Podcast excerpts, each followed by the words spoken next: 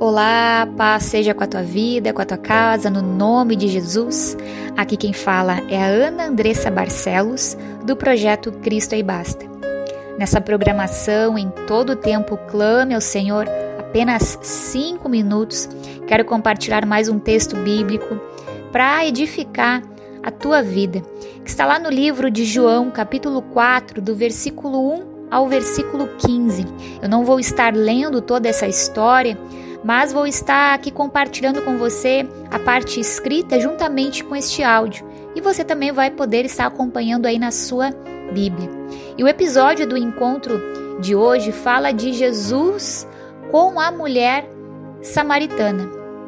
Mas antes de nós entrarmos nessa nessa história, nesse nesse momento, né, que Jesus teve com essa mulher, eu quero deixar para você aqui um, um versículo chave para nós começarmos a falar né, sobre o tema, sobre o título da nossa mensagem de hoje, que está lá no livro de Salmos, capítulo 42, versículo 2, a primeira parte, que nos diz: A minha alma tem sede de Deus, do Deus vivo. Então já deu para você pensar, né, que hoje nós vamos estar falando sobre água água é muito importante. Você tem aí bebido muita água nesses os últimos dias, nessas últimas semanas, né? Tem feito muito calor. A importância de nós nos hidratarmos, né? De nós tomarmos bastante água. E é essa água aqui que a mulher samaritana, então, ela estava à procura, né? Sempre ali, ela voltava com frequência, era um lugar que ela frequentava muito, que era o poço de Jacó, para ela conseguir então tomar essa água, né? Mas Jesus aqui, nós vamos ver que Jesus vai oferecer algo muito melhor do que essa água que ela ali estava procurando. Então eu gostaria de destacar aqui, né, o primeiro ponto, né, o que, que interessava para aquela mulher? Era a água, que é algo que nos interessa também. A água, nós precisamos de água, como havia falado, né? Nossa primeira necessidade para viver é o ar que a gente respira. Mas a gente sabe que esse ele é abundante, a nossa respiração ela é automática. Então não costuma muito nos preocupar. Logo, né, nós temos essa necessidade então da água. E a água, se ela falta, né, ela gera muitos transtornos para nossa vida. Então nós precisamos também da água para é, vivermos, né, e vivermos bem.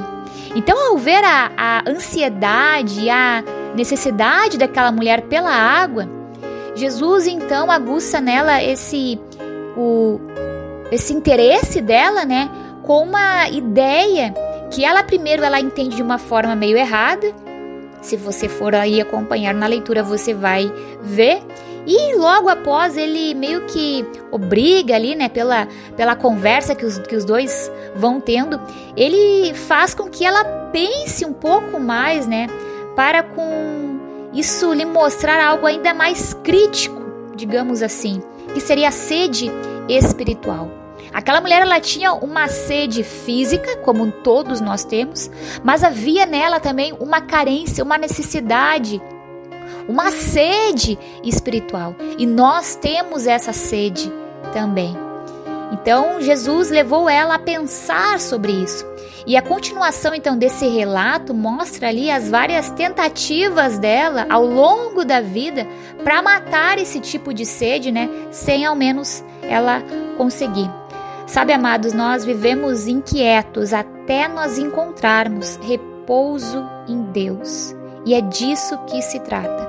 Nós temos uma sede na nossa vida, na nossa alma, no nosso espírito, que só Jesus pode nos saciar.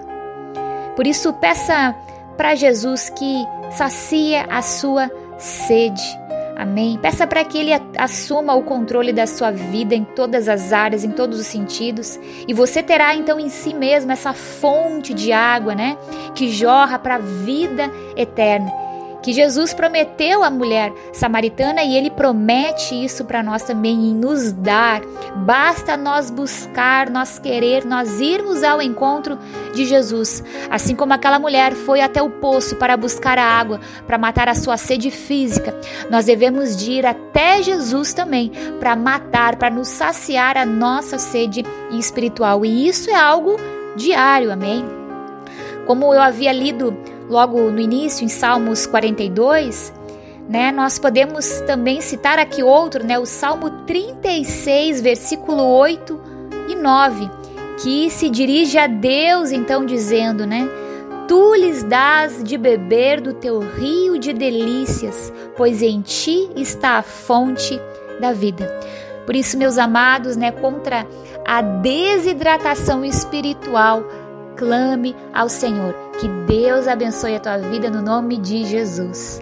Paz.